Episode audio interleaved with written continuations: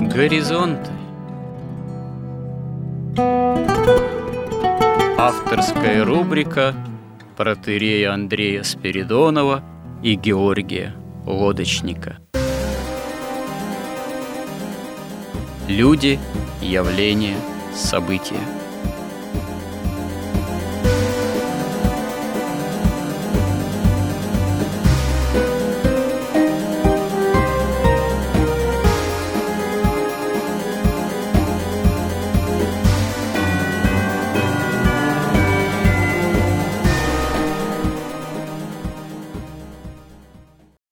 Добрый день, уважаемые радиослушатели. В эфире радио «Благовещение» и в нашей постоянной рубрике «Горизонты» мы продолжаем наши словесные смысловые изыскания в разговоре, который по-прежнему еще имеет отношение к по-своему весьма и весьма продолжительной рубрике «История как промысел Божий», и применительно именно к истории как к промыслу Божьему мы говорим и о современности, говорим о символе веры христианском применительно к обществу так называемого развитого потребления.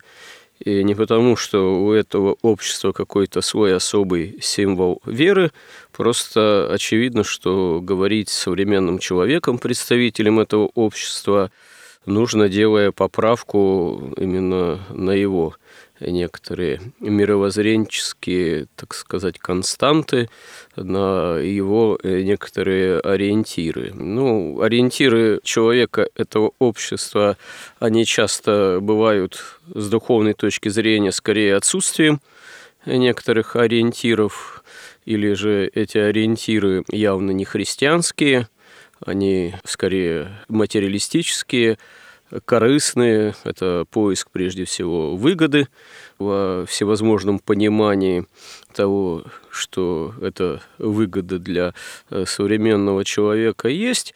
И здесь мы несколько, может быть, рискуем, но тем не менее пытаемся говорить о том, что настоящая это выгода – настоящая это польза для человека любого времени, любой эпохи, это, конечно же, спасение.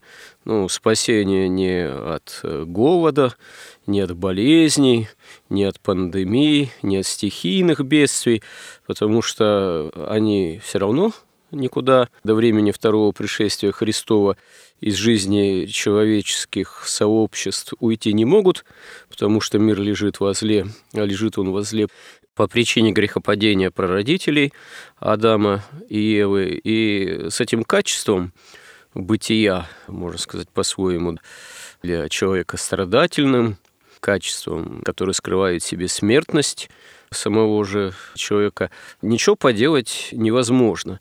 А какие новые лекарства не изобретай, какие переговоры об ограничении там вооружений или о помощи неимущим не устраивай, хотя это, наверное, само по себе и неплохо, может быть. Каким общественно-экономическим формациям не приходи, будь это даже самая развитая демократия, никакая демократия, как известно, победить смертность э, человеческого существа – она не в состоянии. К сожалению, не в состоянии победить страстность человеческого существа, его греховную поврежденность. Это победить может только Бог. Точнее, Господь уже победил. Это все во Христе, как в новом Адаме, благодаря своему Боговоплощению, своему Голговскому страданию и своему воскресению. Теперь задача человека каждую эпоху, в любом поколении, чтобы действительно плоды этого божественного делания, самого главного для человека, стали бы усвоены, были бы самим человеком, а точнее каждой конкретной живой неповторимой личностью, в какую бы эпоху этой личности не выпало бы жить. Мы вернулись в своих размышлениях, вот применительно как раз этой вот самой теме, о которой я сейчас сказал, к истокам библейского миропонимания, к проблематике, тематике творения мира, происхождения мира, как Богом сотворенного, и вернулись к шестодневу. В прошлый раз поговорили о том, что есть свет и что есть тьма, что есть свет и что есть тьма и в самом начале творения, в первых днях творения, и что такое порой свет и тьма и для современного человека, потому что, собственно говоря, некая возможная поляризация света и тьмы, а здесь же и тайна происхождения зла по отношению к добру, потому что происхождение зла – это не есть, как мы констатировали вслед за святыми отцами, изначальное явление зла Богом созданном мире, потому что как некую природу Бог зла не создавал. Природа каждой твари, и человеческая, и ангельская, и демоническая, это природа добрая. Природа в демонах, бесах, она остается ангельской. Просто она искажена их личным противостоянием по отношению к Богу, так же, как, впрочем, и с человеком происходит. Как э, уже мы упоминали в предыдущей беседе, человек в вечность в ту или иную участь вечности, в то или иное качество вечности приходит не по природе своей, потому что природа призвана исключительно к добру, которым имеет главным источником Бога, в котором. И злой, оказывается, участь ангела или человека только по свободе, по свободе выбора, по личной позиции. Но вот эта сама возможность и тьма над бездною, как сказано в Библии, она предусмотрена Богом, изначально дана Богом еще в самом изначальном образе творения мира. Вот возможность противления Богу, возможность выбора некой позиции, не согласующейся с волей Божией, она дана именно потому, что иначе творение было бы не свободно. И как мы тоже заметили, иначе было бы невозможно явление любви.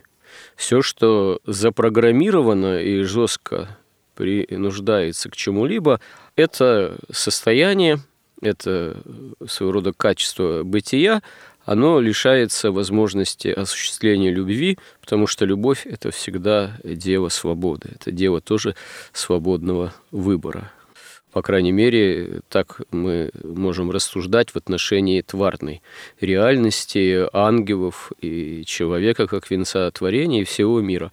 Но таким образом двигаемся дальше – двигаемся дальше и к разговору о дальнейшем развитии темы о происхождении зла и происхождении творения человека, и статусе, можно сказать, человека, и состоянию человека, в том числе не только тысячелетия назад, но и в современном нам мире, потому что, по сути-то, по крайней мере, после грехопадения, человек, он не меняется. Ему дана возможность спасения, ему дана возможность исцеления от греха, лекарства от греха спасительное во Христе, но, по сути-то, человек как бы себя не окружал новыми, как ему кажется, реалиями, гаджетами, мультимедиа, самой виртуальной реальностью. По сути-то, человек, он остается человеком, можно сказать, сыном Адама и Евы, хотя, наверное, человечество в каком-то смысле все-таки стареет, дряхлеет с тысячелетиями своего существования. Но суть проблемы, в чем заключается спасение, а что является неспасительным, она, в общем-то, из столетия в столетие остается неизменной. Ну, теперь, Георгий, после моего обычного предисловия, вам слово. Но ну, мы продолжим построение вот этой нашей модели сотворения мира чем мы и заняты в последнее время. И в сравнении с тем, как представляет сотворение мира, скажем, доминирующий сейчас материализм, с одной стороны просто, с другой стороны как-то невероятно. То есть или это какая-то бесконечная материя, которой, собственно, вот это свойство бесконечного существования, такое божественное свойство присвоено материи – и вот она бесконечно двигается, создавая различные конфигурации. И вот в данный определенный отрезок времени, на фоне вот этой дурной бесконечности из ниоткуда в никуда, вот возник наш мир, вот наши люди, мы, люди возникли. И потом, возможно, точно так же мы куда-то исчезнем. И, как писал Дмитрий Быков, все вот это человечество и разум – это какая-то пыль на огромных там жерновах и колесах мироздания, да, что-то вот такое – или потом пришли к мнению, что все-таки когда-то ничего не было, однажды вдруг все стало, произошел некий большой взрыв, и вот это мироздание стало из одной точки распространяться в пространстве и во времени и во все стороны. Библия описывает намного более сложную и намного более понятную и намного более вероятную, и, собственно, единственную вероятную картину сотворения мира, которая исходит из того, что все-таки разум человеческий – это не какая-то иллюзия, не какой-то придаток там какой-то борьбы видов в пищевых цепях. И у кого появился этот разум, тот лучше побеждает, поднимается на вершину пищевых цепей – Библия исходит из того, что разум – это, так сказать, основополагающие свойства вообще мироздания, человека и Бога, и все создано разумом, и все создано разумно, все создано в гармонии. И таким образом наш разум, хоть и ограничен по сравнению с божественным, но он способен воспринимать истину, он способен воспринимать истинную реальность, и он способен отличать истину от лжи. И в предыдущей передаче мы обсудили первые три дня творения. Кратко напомним, что в первый день творения Бог создал оппозицию небо и землю. Небо – это как дух, это творческая воля, это область причин. И земля – это такая пластичная, тоже разумная какая-то среда, которая воспринимает творческую волю божественную и реализует ее, можно так сказать, в реальности уже, да, в материи, так сказать, на Земле, что это область окончательных следствий. Это было создано в самый первый акт творения. Первый акт творения в этом заключался. Затем был, как сказано в Библии, сказал Бог, да будет свет – то есть свет божественного, с одной стороны, и разума, и любви, и истины, и жизни, и благодати, и справедливости, и милосердия, тот свет, та творческая воля, которая потом творит весь мир, согласно вот этой книге «Бытия» как раз, и потом промыслом ведет этот мир по пути божественной эволюции, присоединяя к себе вот эту тварную природу. И этот свет был отделен от тьмы. Тем самым давно было творению свобода, свобода любить или ненавидеть, свобода верить или не верить, свобода покоряться благодати и свету, или противиться благодати и не принимать в себя свет. То есть была дана свобода. Свобода дана для того была, чтобы человек, в частности, мог любить, любить свободно – Потому что если нет свободы, то не может быть любви.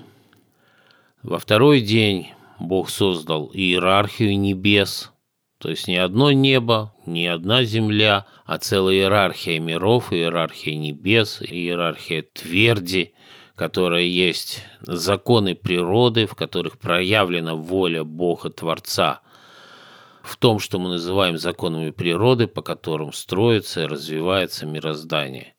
То есть это целая иерархия небес, целая иерархия миров, и вот эта вот творческая воля, она не сразу с высшего божественного неба воплощается сразу на там, нашей земле, скажем, там, или в нашей плоти, а она проходит иерархию мироздания, иерархию бытия и сознания. По ней она воплощается, при этом истина преобразуется – то есть сохраняя свою истинность, она преобразуется так, чтобы была доступна на более низшем уровне вот небес или иерархии бытия и сознания, и это делается ангелами, иерархией ангелов. в настоящее время. То есть была создана иерархия миров, потому что, собственно, можно сказать, что вообще христианство – это учение об иерархии, в отличие от там, либерализма, материализма, где все плоско, одномерно, примитивно, и где все действует, так сказать, снизу вверх, а не сверху вниз. На третий день Бог начал уже благоустраивать землю, потому что в первый день мы читаем, что она была безвидна и пуста. То есть, что он сделал? Он сказал, чтобы вода, вода протоматерия, универсальная, инертная протоматерия, чтобы она собралась в свои места, в свое место, и чтобы открылась суша. Суша – это как бы идеальная суша – это кристалл, скажем, бриллиант. И в этом смысле можно сказать, что вот явление этой суши из вот такой аморфной текучей воды – это явление сотворения разума твари на Земле. То есть вот разделилась вот эта Земля – на три части, потому что небо, оно как было, так и есть. То есть небо – это дух, потом суша – это как бы стихия разума, и вода – это стихия сердца. Они разделились, и первое, что в этот же третий день произошло, что Бог повелел вот этому разуму, вот этой суши произрастить траву и деревья, которые приносят семя и плод, что можно трактовать как, во-первых, универсальную пищу для человеческого разума, которая дает плод. То есть вот это вот как бы слово, посеянное Богом вот в человеческий разум или там в разум разумных существ, она дает плод в виде идеи. Поэтому во многих там оккультных теориях растительный мир ассоциируется с миром идей. И уже на четвертый день только Господь создает, устраивает небо. Вот что интересно. То есть первоначально Он устраивает землю, создавая разум, сердце. Тут надо что сказать, что, как мы говорили, сотворение мира по Библии одновременно описывает сотворение человека, его стихии. Потому что все, что вовне, это отражение того, что внутри. То есть это создаются законы будущие, по которым создается человек, и вовне это отражается и проявляется как уже реальные моря и реальная суша и реальное небо. Она вовне появляется, устроение вот этой земли, но она же есть и предпосылка устроения будущей сущности человеческой. И в отличие от магических теорий, которые говорят о том, что, собственно, материя – это просто ну, такая сложная комбинация, множество, вот так сказать, мыслей, такая сложная архитектура, что на самом деле кроме разума, кроме мысли ничего не существует. Но может быть еще эмоция, как такая вещественная мысль. Вот, то Библия прямо говорит, что нет, Земля существует так же объективно, с той же, так сказать, степенью реальности, как и разум и что, мало того, она была благоустроена прежде, чем небо. На четвертый день только Господь начинает благоустраивать, созидать небо как таковое. И вот мы читаем четвертый день. «И сказал Бог, да будут светила на тверди небесной». А твердь небесная мы обсуждали еще во второй день творения. Это как раз что такое – Твердь небесная – это царство первопринципов, царство божественных законов. И вот в этом царстве, непоколебимом абсолютно тверди, неумолимом царстве первопринципов и законов божественных, или как материалисты называют это законов природы, Бог производит, или, так сказать, создает на этой на тверди небесной, создает светило – для освящения земли и для отделения дня от ночи и для знамений времен и дней и годов. То есть вот здесь уже Бог сначала благоустроил землю, а потом создает законы вот этого развития божественной эволюции творения, да, по которым вот эти ритмы, то есть интересно, что вот все наши светила, они как бы движутся по каким-то окружностям. Все циклично. Но если мы учили физику в школе, то мы знаем, что любой импульс, как бы любая синусоида, если ее в проекции смотреть, она превращается в окружность.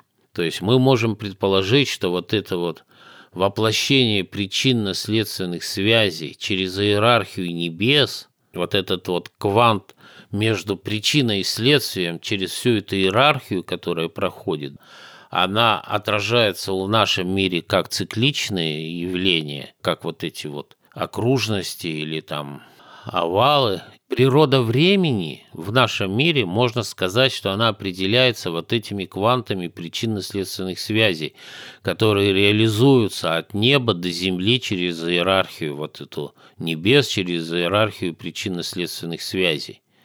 Здесь в нашем мире она проявляется как время. И это вот создается в четвертый день творения. Георгий, тут э, так или иначе возникает вопрос. Понятно, что вот картина мироздания для и современного ученого, и для, что называется, обывателя, она предстает достаточно сложной.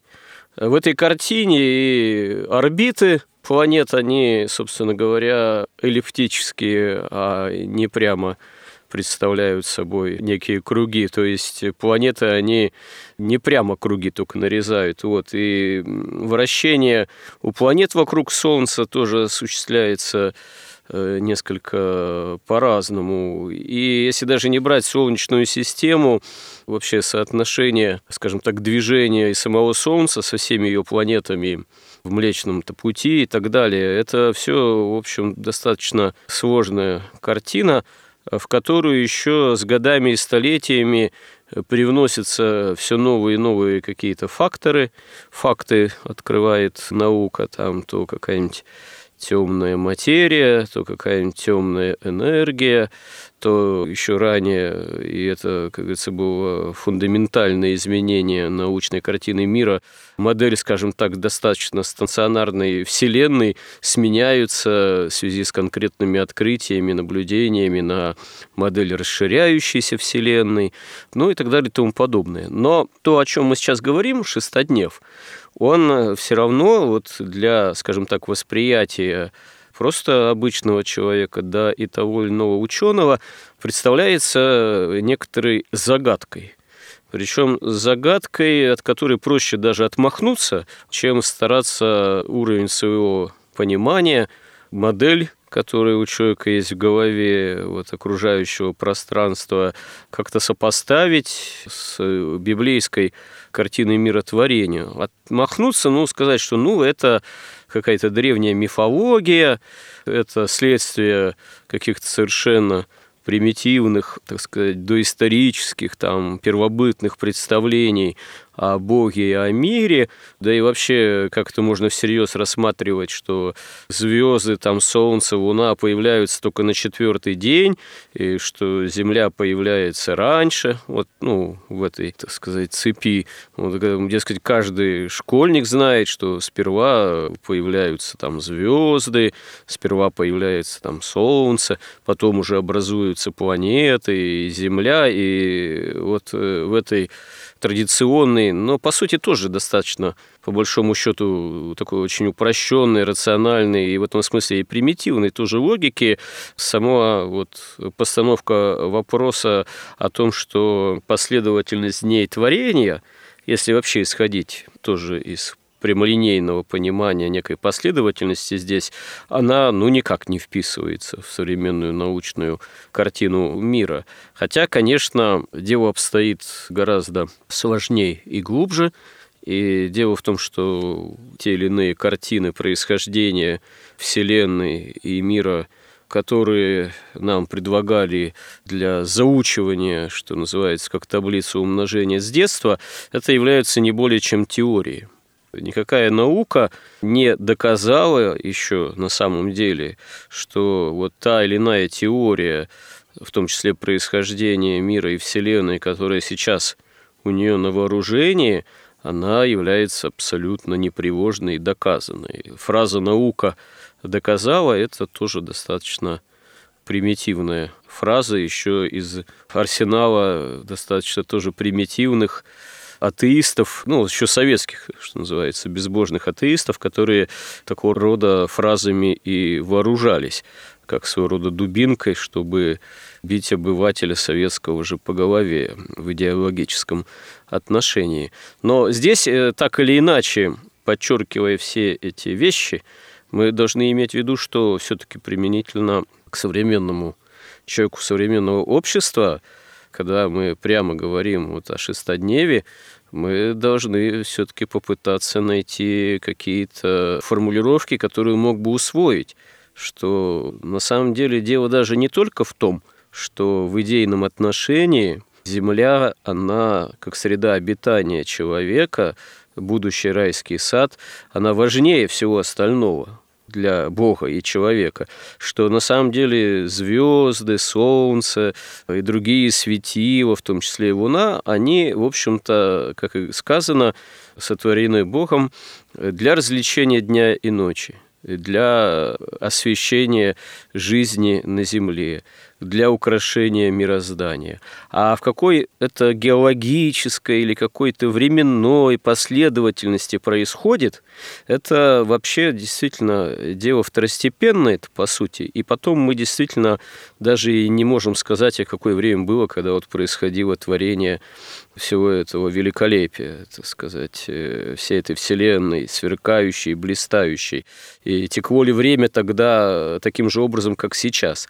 И было ли оно в собственном смысле таковым, как мы его воспринимаем, и как у нас принято вести тот или иной отчет или ту или иную хронологию. Но и при всем при этом все равно действительно библейское повествование творения – это есть некая тайна, свидетельство о тайне, творения Божьего, но современный человек, он такие загадки, такие тайны не то чтобы не любит, он вообще не привык мыслить такими категориями и перед такого рода тайной благоговеть.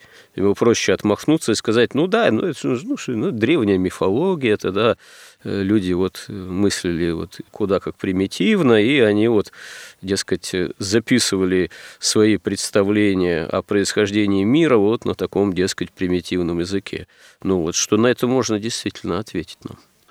Ну вот смотрите, во-первых, тут мы видим, что время, некое время в вечности, время как проявление вот реализации причинно-следственных связей через иерархию небес – оно появляется только в четвертый день. Мы же говорим о том, что Бог разумен, и Он разумно создавал мир, а не безумно. Поэтому здесь и порядок творения абсолютно разумен и рационален. Но представьте себе, зачем создавать звезды, которым некому светить?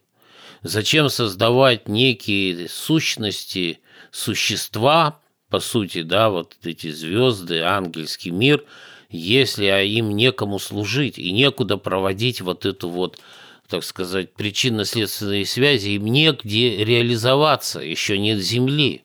Это же безумно, это только у материалистов все наоборот. Здесь совершенно разумно создается сначала земля, создается разум, еще не человеческий, но принцип разума.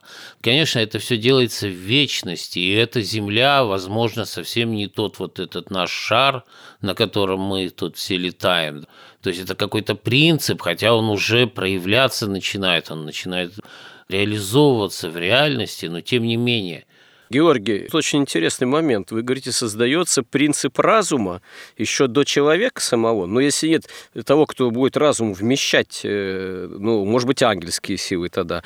Но если еще и ангельских сил нет, то в чем же этот принцип разума воплощается? Или это уже какая-то начинается софиология тогда? Но мы же видим, что как раз во всем шестидневе сначала создаются принципы, а потом по этим принципам реализуется, воплощается в реальность нечто, да, она приобретает некие формы законченные. Тогда надо назвать принципы логосами, получается, по традиции преподобного Максима, исповедника.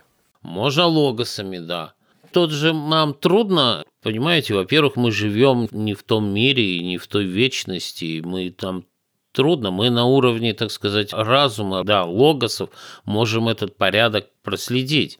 И мало того, как раз вот подлинность вот этого библейского описания и доказывается ее абсолютной разумностью, потому что даже ведь ангелы разумные существа, они создаются на четвертый день, сейчас мы до этого дойдем. Но первоначально должен быть принцип, возможность вообще существования разумного существа. Он реализуется на третий день. И стихия разума, стихия сердца, и стихия неба, то есть стихия духа. И это все реализуется именно на Земле, как возможность принять принять вот воплощение логосов, да, ну, если говорим мы, будем называть это логосами. Поэтому сначала реализуется то, что примет, что воспримет вот этот свет, свет вот этих светил, то, что воспримет вот этим, так сказать, во времени будет, начнет развиваться, начнет формироваться, будут происходить там животные, человек. То есть первоначально эта стихия создается, иначе все повиснет как-то глупо в пустоте. То есть возникнут светила, возникнут ангелы, вестники, которые должны куда-то проводить божественную волю, а проводить ее некуда. Она куда? В пустоту будет проводиться. Поэтому здесь как раз и Библия удивительным образом, то, что кажется вот нашему такому секулярному сознанию очень странным, невозможным, но если мы будем относиться к разуму не как к какому-то вот э, трэшу какому-то, да, какому-то наркотическому, не как какой-то иллюзии, не как какому-то проявлению, там, отражению движения соков в утробе, а как абсолютной реальности, то мы должны следовать законам разума, и мы видим, что как раз абсолютно единственным способом, разумным, хотя, может быть, еще другие, наверное, нам неведомые, потому что в конечном счете это все непостижимо, и то, что мы говорим, и то, что нам написано – это написано для людей, и мы можем воспринять это только, так сказать, в антропологических таких категориях. Поэтому, на мой взгляд, тут как раз абсолютно блестящий, и это одно из доказательств того, что это не человек придумал вообще, а что это божественное откровение.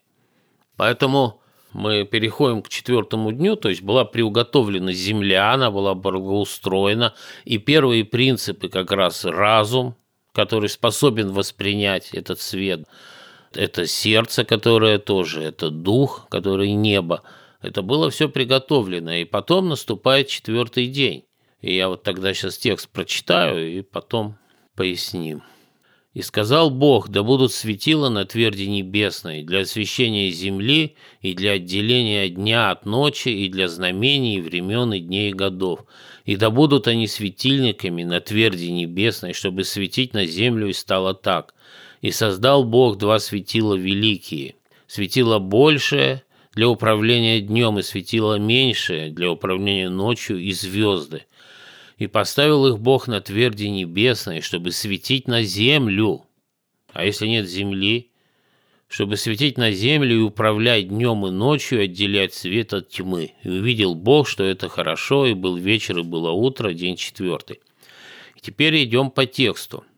«И сказал Бог, да будут светила на тверди небесной для освещения земли и для отделения дня от ночи, и для знамений времен и дней и годов». То есть опять отделение дня от ночи. То есть это же опять, если мы говорим вот в той модели, в которой мы говорим – то день и ночь это касается именно разума человеческого. День, когда он воспринимает свет, в данном случае большого светила, забегая вперед, и ночь, когда он его усваивает. И вот эти все законы, законы воплощения вот этих логосов, вот этих божественных идей через иерархию всего мироздания на Земле, вот они и создаются в четвертый день вот эти законы, да, то есть именно светить на землю, что значит светить? Светить – это свет, творческая воля божественная, сотворение мира, сотворение жизни. Не светит не куда-нибудь, а светит именно на землю и отделяет вот эти циклы, задаются законы воплощения этих логосов на земле, фактически можно сказать. И да будут они светильниками на тверди небесной, чтобы светить на землю. И стало так. То есть светильники, у нас есть уже твердь, как логика создания, описанная здесь в Библии. Твердь есть не просто твердь, а целая иерархия твердей. То есть вот этих царств первопринципов. А внизу разум человеческий. Но чтобы он начал воспринимать божественную истину и мог понимать вот эти первопринципы, которые заложены в этих в небесах, в этой тверди, Бог устраивает вот эти светила, которые светят, то есть просвещают и разум, и сердце, и дух человеческий. И создал Бог два светила великие. Светило большее для управления днем и светило меньшее для управления ночью и звезды. Тут, да, опять мы должны вспомнить Евгения Авдеенко, который высказал замечательную мысль, что вот звезды – это символы ангельского мира, то есть каждая звезда – это видимый символ невидимого ангела. И тут надо сказать, что по энергетике, вот энергия звезды, она, так сказать, вполне соизмерима с энергетикой ангела. Поэтому тут совершенно нормально то, что у нас создается внутри ангельский мир, он проявляется вовне как звезды. И то, что внутри создается нас, внутри, так сказать, мироздания, светило большое и малое, значит, точно так же это светило, собственно, непосредственный свет божественный, как светило большое, оно проявляется у нас как символ видимый, как солнце. И светило малое, которое управляет ночью, когда свет вот этот божественный, он как бы прекращается, и когда начинается усвоение, когда вот взращивание вот этого света, вот этих божественных семян, которые падают вот на эту почву, на эту сушу, да, а которая орошается сердцем, орошается сердечной верой и любовью, а она дает вот эти всходы, она как раз ночью этим управляет второе светило. И тут надо сказать, что святые отцы в этом смысле дают очень много аналогий. Ну, во-первых, они говорят, что светило большое, солнце – это символ Бога, а светило ночное – это символ сатаны. То есть это если на эту луну, если луна не освещена божественным светом, она превращается в такую в тьму абсолютную, в сатану. И поэтому, я, слава Богу, что чаще всего Луна у нас, как бы отраженный божественный свет, он все-таки приходит к нам и ночью. И появляются звезды, ангелы, которые точно так же проводят по иерархии вот этого бытия и сознания, преобразуют божественный свет так, чтобы он был доступен хотя бы наивысшим из людей, наилучшим, наиболее духовным, которые воспринимают и потом передают остальным. Также они говорят, что это Новый и Ветхий Завет – и точно так же прямая аналогия, потому что это опять же идет вот тот свет для человеческого разума, и он идет в виде Нового Завета, как прямое откровение, абсолютно неформальное, которое говорит «дай мне, сыне, сердце твое», говорит о любви, где нет ничего формального, все уже открыто, все тайны в этом смысле как бы сброшены. И есть Ветхий Завет, где все прикровенно, где просто закон формальный надо исполнять. Тут точно такая же как бы блестящая аналогия. Точно так же это можно сравнить веру и любовь, как солнце, и вербальный разум, наш вербальный разум, как луна, который начинает светить только тогда, когда он освещен э, вот этим солнечным светом веры и любви. Только тогда луна начинает испускать вот этот свет и освещать собой землю. И создал Бог два светила великие, светило большое для управления днем, и светило меньшее для управления ночью, и звезды, и поставил их Бог на тверди небесной, чтобы светить на землю, и управлять днем и ночью, и отделять свет от тьмы, опять же отделять свет от тьмы, то есть давая вот этому разуму человеческому свободу, оставляя ее неприкосновенной. И увидел Бог, что это хорошо – и был вечер, и было утро, день четвертый. То есть совершенно разумный порядок. На третий день создается Земля как область следствий, где воплощаются все идеи, где возникают вот эти принципы разума, принцип сердца, принцип духа, и потом устраивается тверди, вот небесные тверди, небеса, которые управляют и развивают как бы так сказать, законы божественной эволюции, по которым дальше, во-первых, творится мир, и потом он спасается, и встает он на путь божественной эволюции.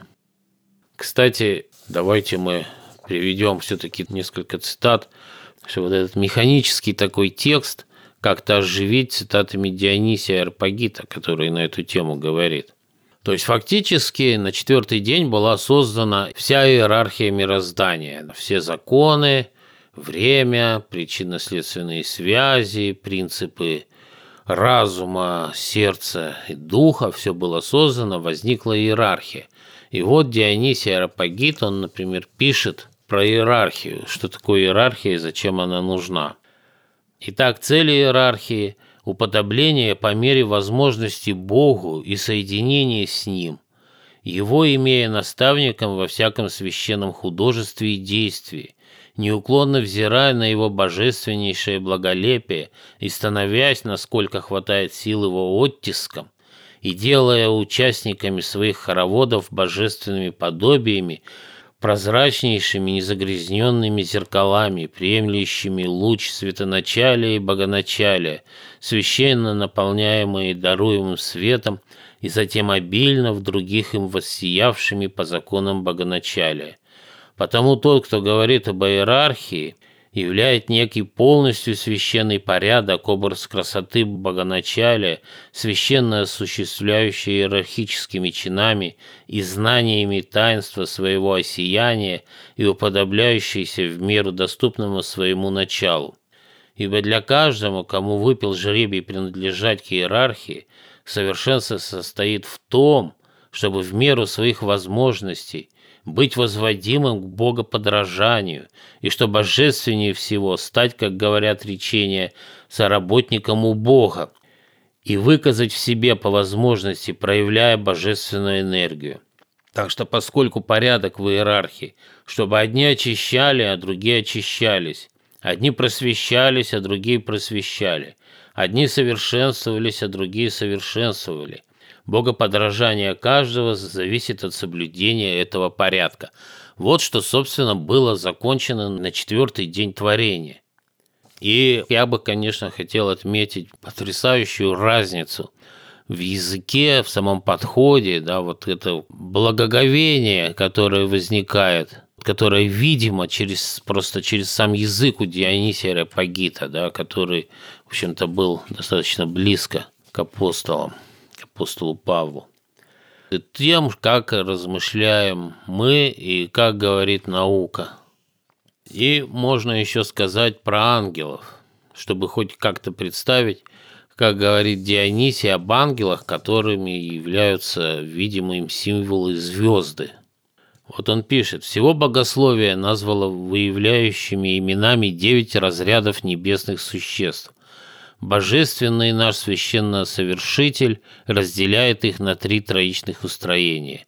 И первое, говорит он, пребывает всегда около Бога, близко к Нему, и прежде других, непосредственно, согласно преданию, соединяется с Ним, ибо святейшие престолы и многоокие и многокрылые чины, именуемые на еврейском языке херувимами и серафимами, помещаются в превышающие всех близости непосредственно около Бога, как передает, говорит он, изъявление священных речений. Этот вот троичный порядок наш славный наставник называл единой, равночинной и воистину первой иерархией, богообразней которой и более близко к первичным осияниям богоначалия нет, чем они.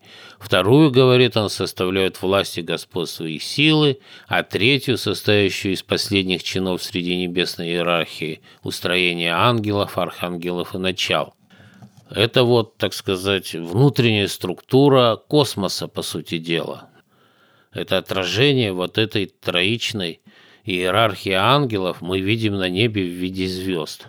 То есть э, вы говорите, что структура космоса Вселенной, она прямо связана с э, ангельской иерархией, то есть э, то, что можно называть структурой ангелов? Да, это видимый символ невидимой реальной иерархии ангельской, да. Так говорит Евгения Авдеенко, и мне кажется, это просто блестящая мысль. Да, это интересная мысль. А у Дионисия Реопагита мы это можем как-то тоже отследить, найти эту мысль. То есть Евгений Авдеенко чем именно подкрепляет эту идею каким именно святоотеческим ну, дискурсом или святоотеческими текстами, точнее? Но он это подкрепляет, как сказать, общими принципами, что все высшее, оно же внутреннее, все низшее, оно же внешнее. И, так сказать, вообще вот этим символизмом в мироздании – те же маги, они через эти символы пытаются управлять, через внешние символы пытаются управлять внутренней реальной иерархией. То есть вот этой связи, что все, что создается подлинное, истинное, так сказать, в духовном виде, оно потом просто проявляется по иерархии бытия и сознания в, на самом низшем уровне, на материальном уровне.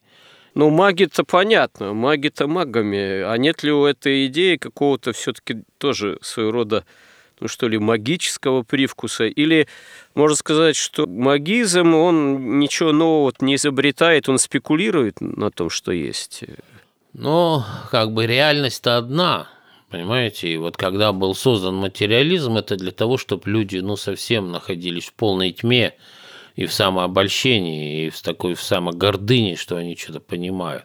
Та же магия, мы говорили, что там отличие заключается в том, что они отрицают божественный промысел. И они считают, что дело утоп... спасения утопающих – дело рук самих утопающих. Человек под руководством ангелов, мы считаем их падшими, они считают их наоборот, источниками света и знания, должен спасти себя сам – вот, мы, христианство говорит, что нет, Бог не оставил творение, и промысел его действует, его воля действует в двух аспектах, и как творение, и как участие в судьбах творения, и особенно в том, что касается спасения, помилования, вот этой части как раз любви, благодати и милосердия. То есть они отрицают вообще вот наличие любви, благодати и милосердия. То есть они говорят, что, ну как вот большевики, что мы сами должны там создать себе новый мир. Понимаете, если мы исходим из того, что все, что есть на Земле, это есть воплощение логосов, воплощение высших духовных каких-то принципов и сущностей, то таким образом мы должны принять то, что все, что существует видимое, имеет какие-то первообразы невидимые. И это еще даже и до христиан, еще и Платон об этом говорил. То есть это как бы такая мысль даже очень очевидная. Ну, это понятно, что не христиане в чистом виде изобрели, а некоторые даже историки, исследователи считают, что христианское богословие, оно просто в каком-то смысле было вынуждено учитывать, скажем так, античные наработки, традиции античных философов в том мире, в котором формировалось это богословие, или если не вынужденно учитывать, то, по крайней мере, использовало действительно достижения античной философии и соответствующие формулировки, потому что, ну, понятно, что и Платона, и Аристотеля невозможно было игнорировать. Но, в общем, это, скажем так, довольно сложная тема, которые, я думаю, еще в контексте наших горизонтов, наших суждений, рассуждений, изысканий еще нуждается в дальнейшем да, обсуждении и развитии, но это уже если Бог даст нам силы здравия, надо будет продолжить в дальнейших сюжетах, потому что время нынешнего нашего сюжета, как всегда, подошло к концу. Если хотите очень кратко подытожить, пожалуйста, потому что действительно время уже почти не осталось. Ну, я могу сказать, что вот Авдеенко как раз он провел вот эту связь между ангелами и звездами, потому что, ну, и по логике, и по сути я, например, был просто, ну, воспринял это как откровение. Это первое. И второе, мы же сейчас создаем...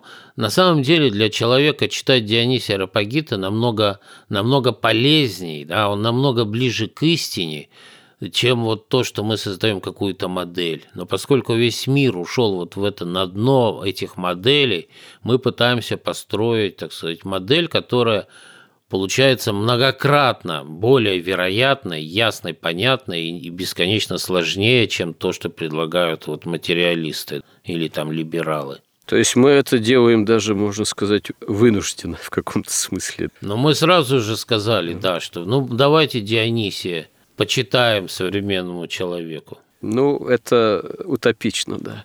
Он не услышит. Да. А вот, а если мы ему сначала покажем модель, а потом почитаем Дионисия Рапагита, то он наполнится всю жизнью, вот этой жизнью истиной, которая в модели не входит, не вмещается в модели.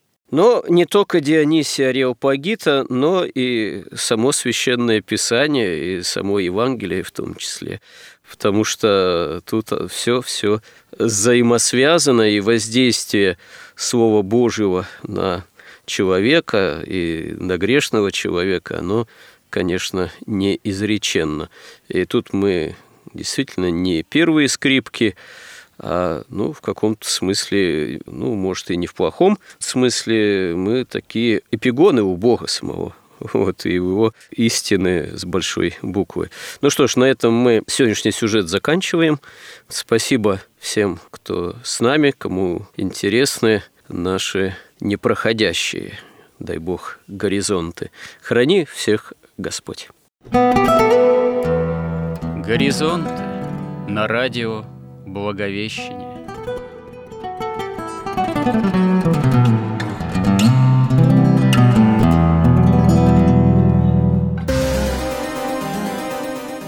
Разговор вели протеерей Андрей Спиридонов и Георгий Лодочник –